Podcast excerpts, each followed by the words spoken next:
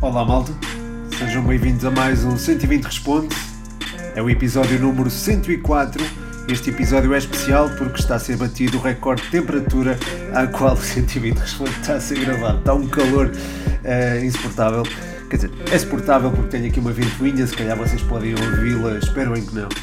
Uh, no sítio onde estou não tenho ar-condicionado, portanto, uh, na divisão onde estou não tenho ar-condicionado, portanto, enfim, uh, peço desculpa se ouvirem aqui o som da ventoinha, mas pronto, serve para justificar também o facto de não estar aqui com o habitual chazinho de gengibre e limão, só se fosse com uma pedra de gelo, porque de facto com este calor não, não dá mesmo para beber o chá à temperatura que eu gosto, que é bem quentinho, mas pronto, vamos sempre para as perguntas, que são boas e são, foram bastantes até, e agradeço imenso a participação de todos.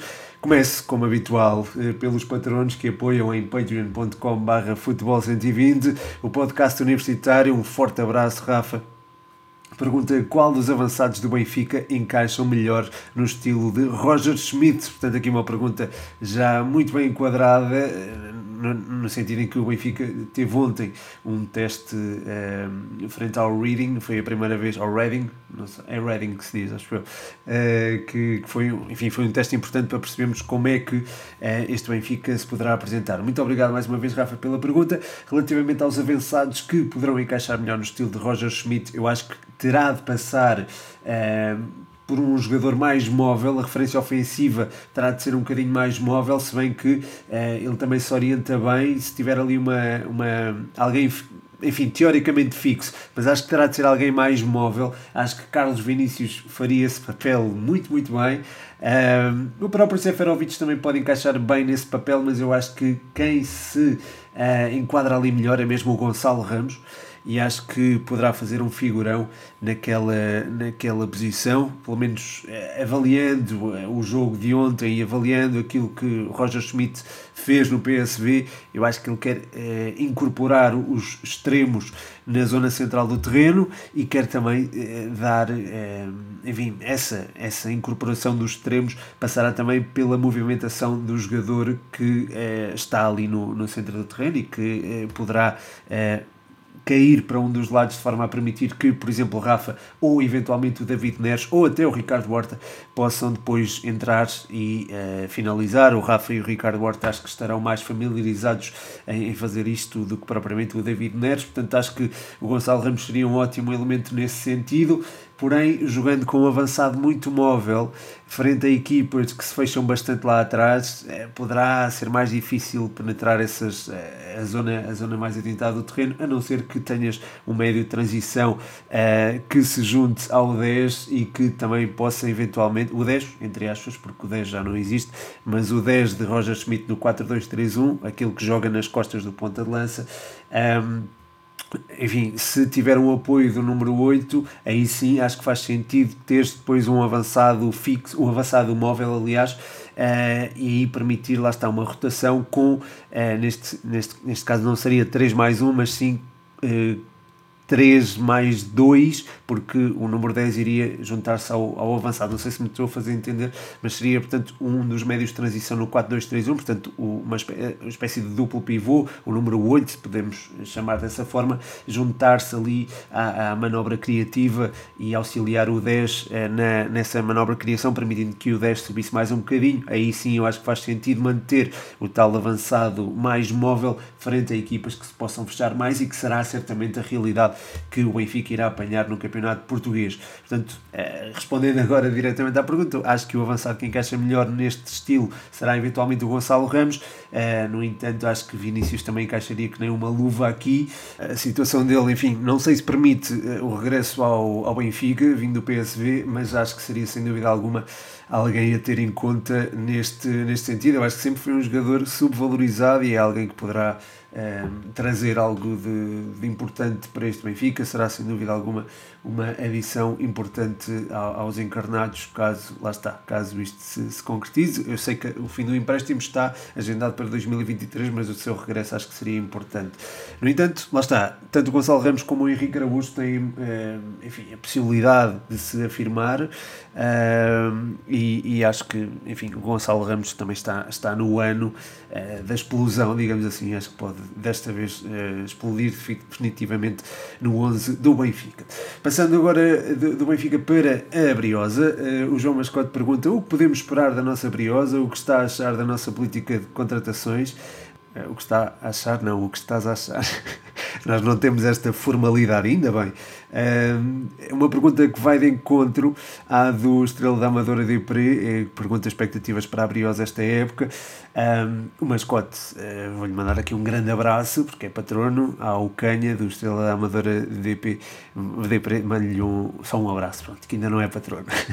Mas um forte abraço, João. Uh, relativamente à nossa Briosa, portanto, respondendo aqui às duas perguntas, estou a gostar bastante da política de contratações porque e foi uma coisa que eu até já tive a oportunidade de dizer, uh, jogadores que uh, sentem o clube, e eu acho que mais do que nunca é preciso jogadores que sentam, sintam o clube e que sejam identificados com o mesmo, uh, daí salutar uh, a contratação do Nivaldo, a contratação do, do próprio David Teles, do próprio uh, David Caiado também, apesar dos 35 anos, é um jogador que pode vir, uh, vir a acrescentar bastante. E, uh, no, no contexto que a Académica vai enfrentar e, vimos como o ano passado ele, ele, fez 27 jogos e não lá está a idade para ele não, parece não passar por ele. E é alguém que sente muito a Académica, eu sei disso. O Diogo Ribeiro também foi uma boa, ainda bem que, que ele regressou. Depois temos também o exemplo um, do, próprio, do próprio Vasquinho, não é? Que, que, se mantém, eu acho que pode ter também um papel importante. Portanto, acho que, enfim, isto não entra na política de contratações, porque o Vasquinho já lá estava, mas é sem dúvida alguma alguém eh, em quem eu tenho expectativas esta época. Depois a questão do Pepo também foi, acho que foi uma boa, uma boa contratação. Uh, acho que estamos uh, bem encaminhados para fazer uma, uma boa campanha. O treinador Miguel Valença é alguém que também se identifica com a académica. Eu acho que, acima de tudo, esta temporada é uma coisa muito importante e eu acredito que isto uh, poderá fazer a diferença.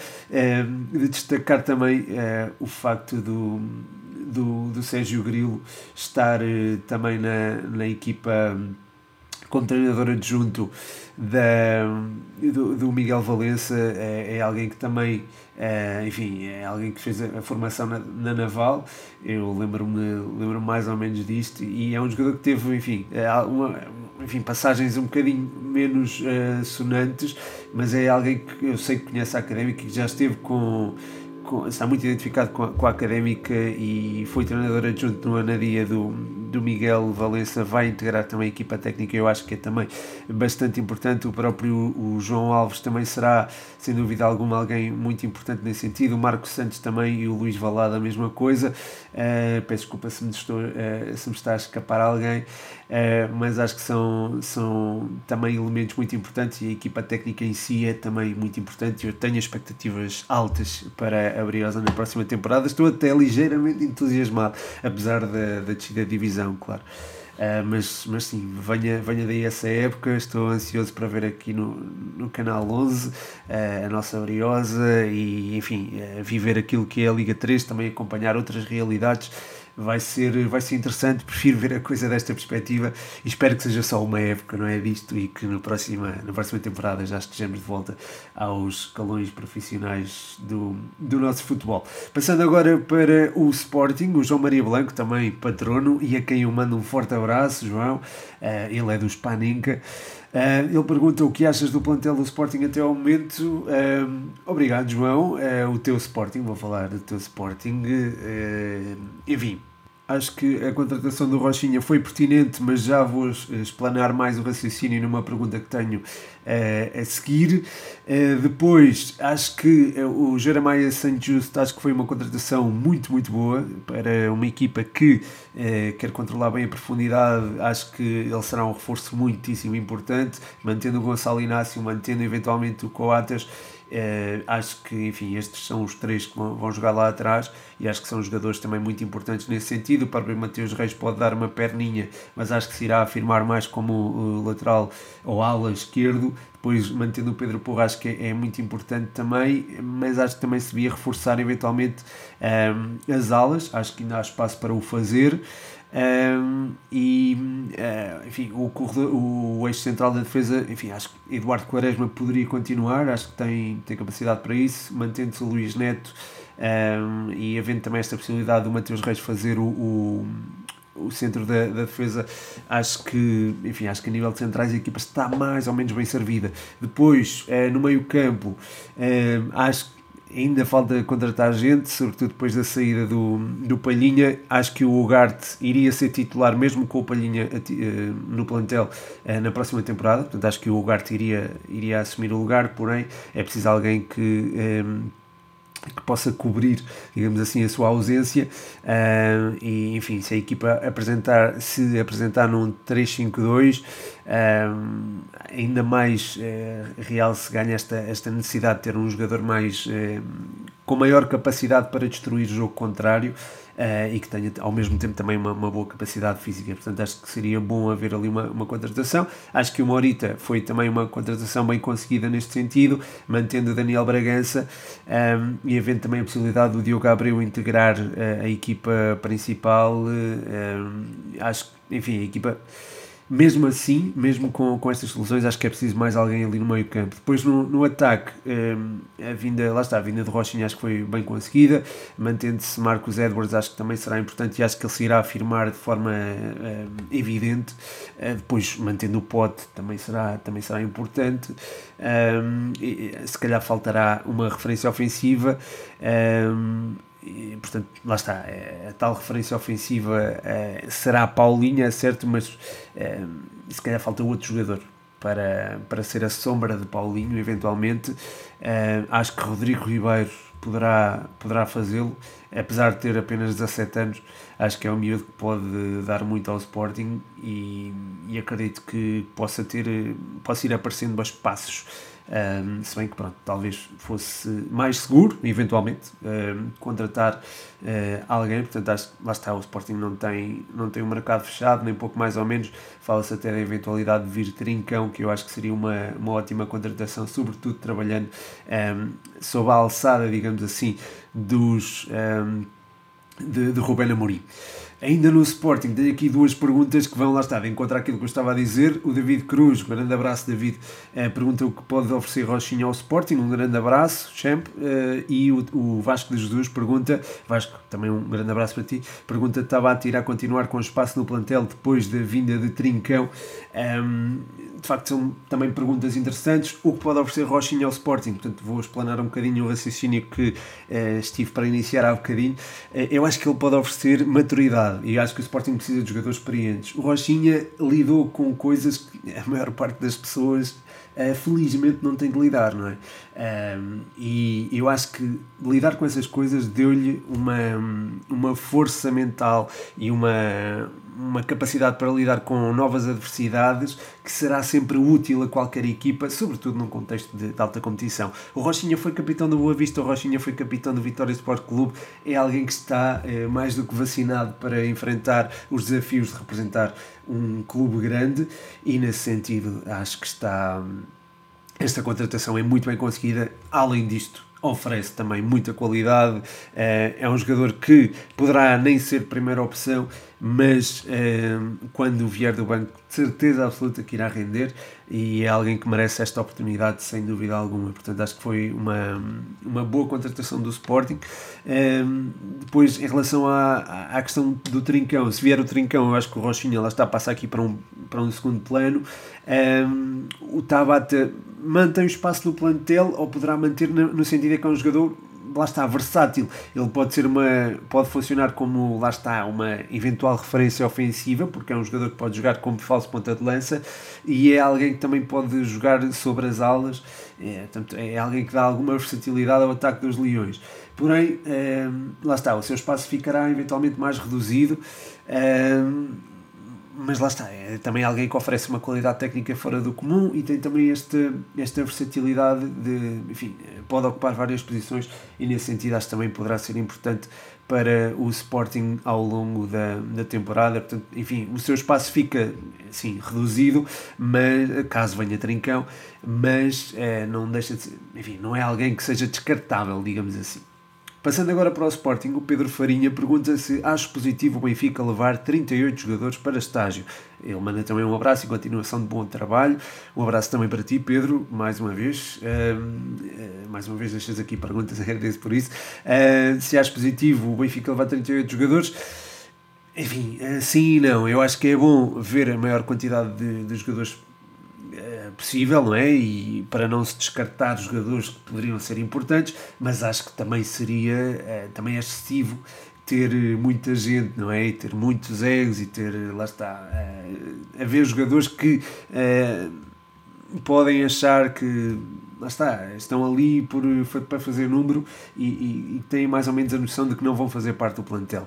Portanto, acho que nesse sentido poderá ser negativo, mas por outro lado, esses mesmos jogadores também poderão, uh, enfim, eventualmente ser uh, ficar espicaçados com a eventualidade de não ser escolhidos para o, para o plantel principal e portanto lutar por, essa, por, esse, por esse lugar. Porém, sabem que o mercado está a decorrer e sabem que quanto mais tarde forem transferidos, pior será afirmarem-se noutro clube, portanto isso também pode trazer algo de negativo. Porém, aquilo que se viu em campo não foi isso, foi uma equipa ou um conjunto de jogadores eh, apostado em, em, mostrar o seu valor e, e portanto, em, globalmente, aquilo que se viu frente ao Reading, embora seja prematuro, digamos assim, tirar ilações, acho que já, já foram dados bons indicadores e nesse sentido há, há que estar também, na perspectiva do Benfica, claro, estar otimista no, no sucesso encarnado. Um, a seguir, e ainda sobre o Benfica, o André Franco diz, ainda não te vi falar muito do Enzo Fernandes,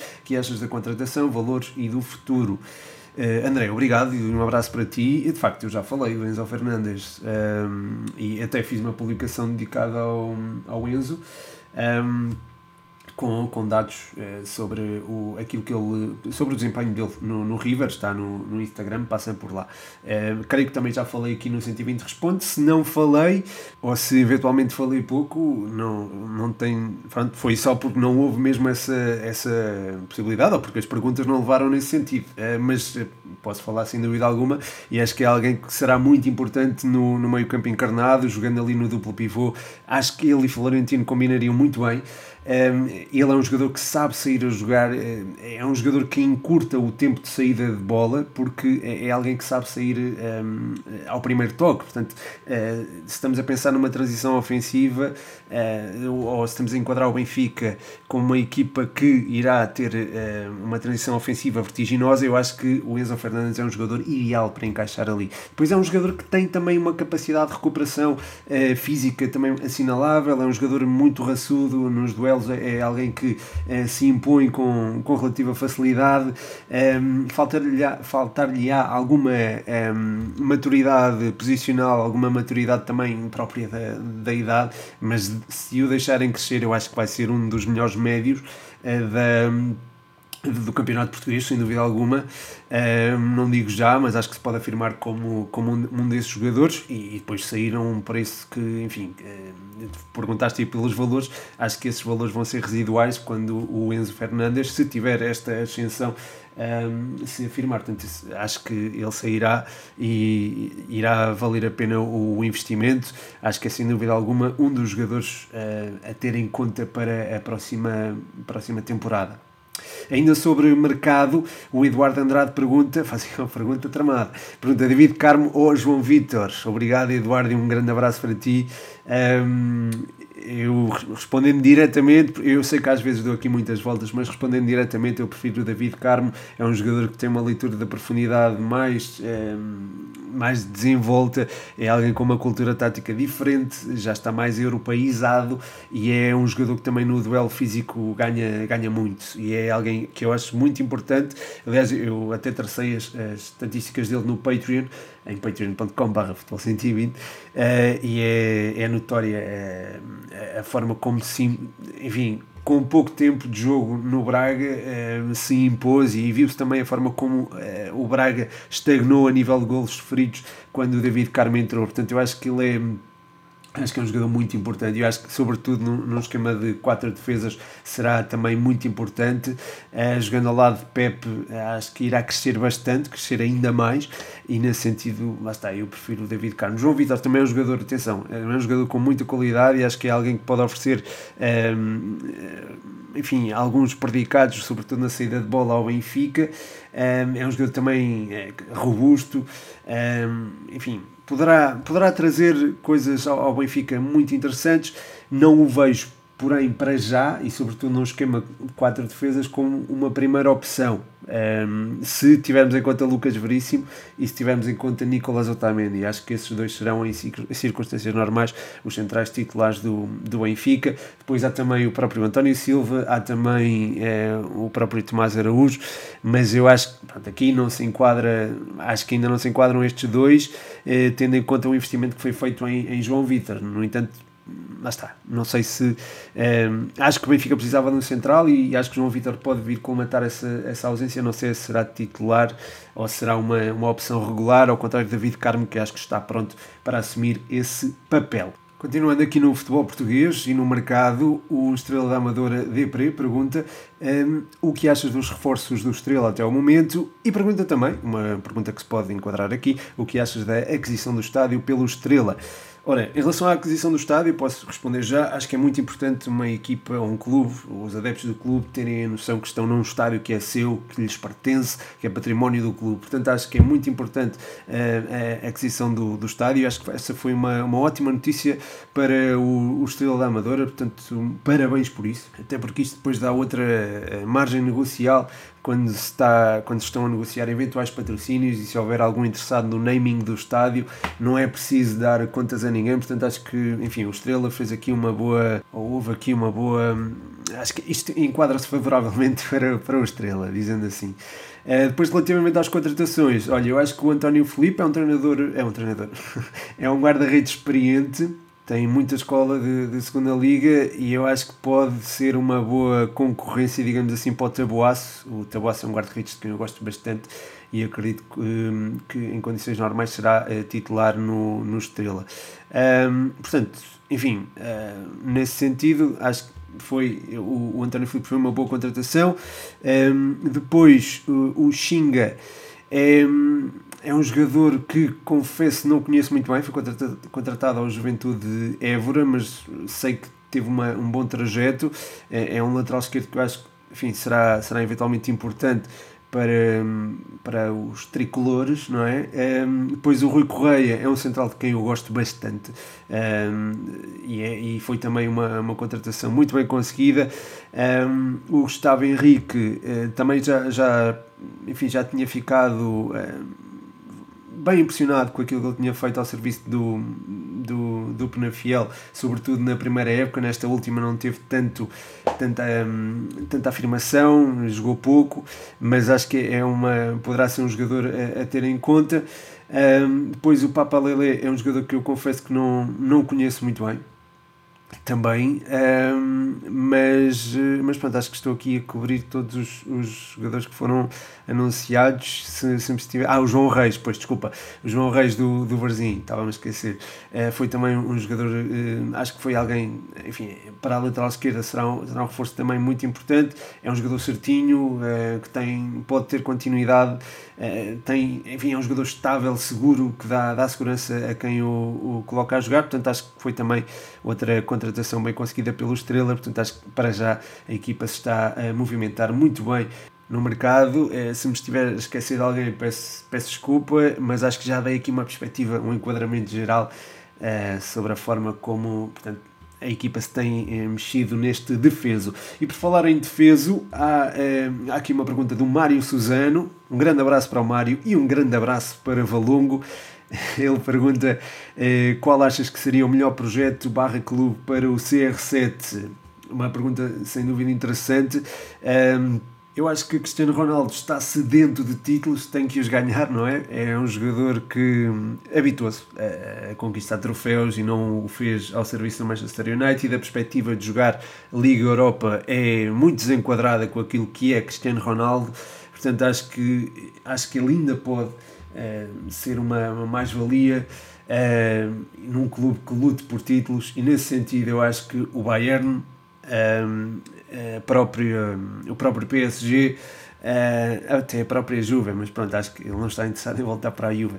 Mas acho que o Bayern e o PSG são, são bons projetos para ele, porque são projetos apostados em, em vencer títulos. Uh, nem que seja títulos domésticos, eu acho que o homem anda com uma fome de títulos enorme. Uh, e acho que no Bayern ele encaixaria particularmente bem porque, lá está, saiu Lewandowski e acho que ele seria o homem ideal para o, para, enfim, para, o, para, para se afirmar na, na, naquela posição e iria conquistar uma liga que ainda não conquistou, não é? A Bundesliga. Também poderia conquistar a Liga 1 caso fosse para o PSG e aí temos aqui o acréscimo de ele integrar um, uma equipa onde está Messi. Portanto, ter ali Ronaldo e Messi seria maravilhoso.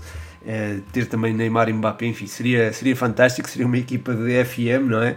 Uh, uma equipa daquelas que se pode também fazer no FIFA, em que metes todos os jogadores uh, na, na, tua própria, na, na própria equipa. Enfim, acho que seria, seria bastante interessante vermos eh, qualquer uma destas, destas perspectivas, destas duas, acho que seriam as mais interessantes.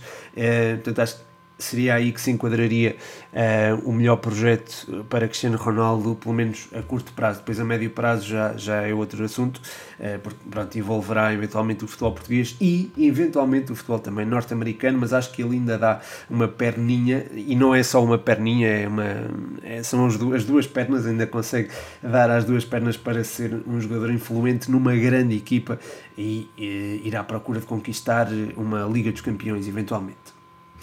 Continuando aqui no futebol internacional, digamos assim, o Leandro 17 pergunta o que estás a achar dos reforços do Ghana. Obrigado, Leandro, e um abraço para ti. De facto, esta é, é uma pergunta também muito interessante, porque o Ghana uh, contratou, contratou, entre aspas, ou resgatou, uh, em definitivo, uh, o o Tariq Lamptey e o Iñaki Williams, acho que foram duas, eh, dois jogadores que vêm aqui eh, revitalizar a equipa. Acho que o Gana já tinha, de certa forma, alguns jogadores muito interessantes, sobretudo no, na sua zona defensiva, nomeadamente o José Faidu do, do Celta de Vigo, eh, o próprio Abdul Mumin do Vitória Sport Clube, até o Gideon Mensah, que jogou no, no Bordeaux e que passou também pelo Vitória Sport Clube, acho que é um jogador que também tem, tem um enorme potencial, o próprio Amartey do Leicester, enfim, acho que a nível ofensivo a equipa está muito bem assegurada, no meio campo tens também jogadores com, com qualidade, nomeadamente o Mohamed Kudus, que, um miúdo do Ajax, que acho que se vai afirmar também a, a breve, a breve uh, prazo um, e é, enfim, tens, tens também o próprio Mubarak Wakasu um, talvez eh, haja aqui a necessidade de reforçar um bocadinho o meio campo, mas eu acho que a equipa, enfim, a equipa ou a, seleção está mais ou menos bem servida. No ataque há muitas soluções, mas eu acho que não há nenhuma, ou não havia até agora, que pudesse colmatar aqui a ausência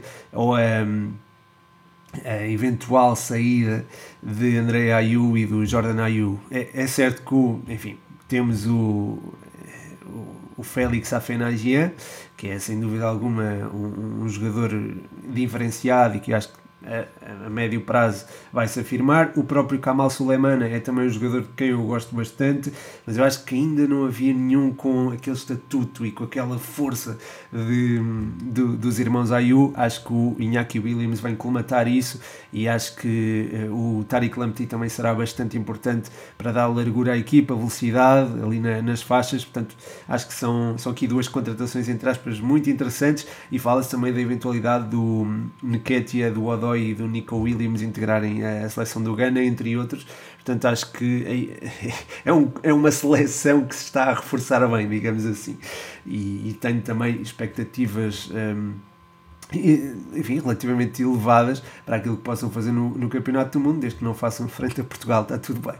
Uh, relembro que, que o Ghana faz parte da, da, das seleções que vão enfrentar Portugal no Campeonato do Mundo. Aproveito para dizer que o jogo está agendado para dia 24 de novembro às 4 horas, portanto é sempre importante meter já na agenda. Um, por fim, tenho aqui duas perguntas eh, fora da caixa. Uma delas é do Eduardo Andrade. Qual era, enfim, eu não sei como é que é de responder a isso, mas ele pergunta qual era o teu principal objetivo no momento na tua vida. Eduardo, eu agora não sei, é sempre difícil responder estas perguntas. É claro que nós temos sempre um plano para a nossa vida, é que convém haver, não é? Um, e, mas é normal não haver, atenção, não quero aqui. Enfim, não sou ninguém para, para dar este tipo de conselhos, mas um, eu acho que é importante termos sempre um plano, mas não é normal não termos. Portanto, uh, quem não tiver é bom haver essa, essa definição, uh, mas não te consigo dizer no momento qual é o objetivo principal, porque há, há vários objetivos também. E, e também não quero estar aqui a, a, falar porque isso também iria aborrecer talvez a, a malta e também estar aqui um bocadinho desenquadrado. Mas obrigado Eduardo pela pergunta, é sempre bom de receber estas perguntas fora da caixa. A outra pergunta assim mais fora da caixa é do World Transfer Set, que eu mando um forte abraço, ele perguntou o que estás a achar das informações até agora transmitidas no 120 transferências. Estou a gostar bastante, claro, e tem sido uma, uma experiência muito engraçada. Um, às sextas-feiras, já sabem, malta, sai o 120 transferências uh, com a parceria aqui do World Transfer Set que tem proporcionado, uh, tem, uh, sim, tem oferecido as informações que se têm depois confirmado e tem até aparecido nas capas dos jornais, portanto vale a pena acompanhar o 120 transferências, também visitar a página do World Transfer Set, a quem eu agradeço essa, essa colaboração. Um, e, pronto, chega ao fim mais um 120 transferências. Espero que tenham gostado, malta. 104 episódios, é verdade. Uh, fico muito contente por registar isto. Uh, se víssemos isto por semana, isto seria o, o episódio do segundo ano. ainda não.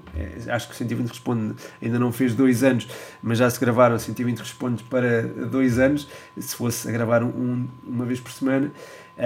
mas se o tenho gravado é porque enfim, é porque vocês ajudam e motivam bastante e muito obrigado malta por isso, muito obrigado pelas perguntas, muito obrigado eh, à malta que apoia no Patreon, é também essencial para, para que o projeto tenha esta continuidade, muito obrigado mesmo, um, ehm, especialmente ao João Catalão, o nosso champ brioso, uh, muito obrigado mesmo, um, ehm, e pronto, está na hora, vou ver aqui o, o Djokovic contra o Kyrgios, eu enfim, estou muito entusiasmado para ver isto, é a final do Wimbledon, Espero que tenham gostado deste episódio, espero que gostem da música que está a dar. Deixem-me o vosso feedback, é sempre importante. Mando-vos um forte abraço. O meu nome é Pedro Machado e este foi mais um 120 Responde.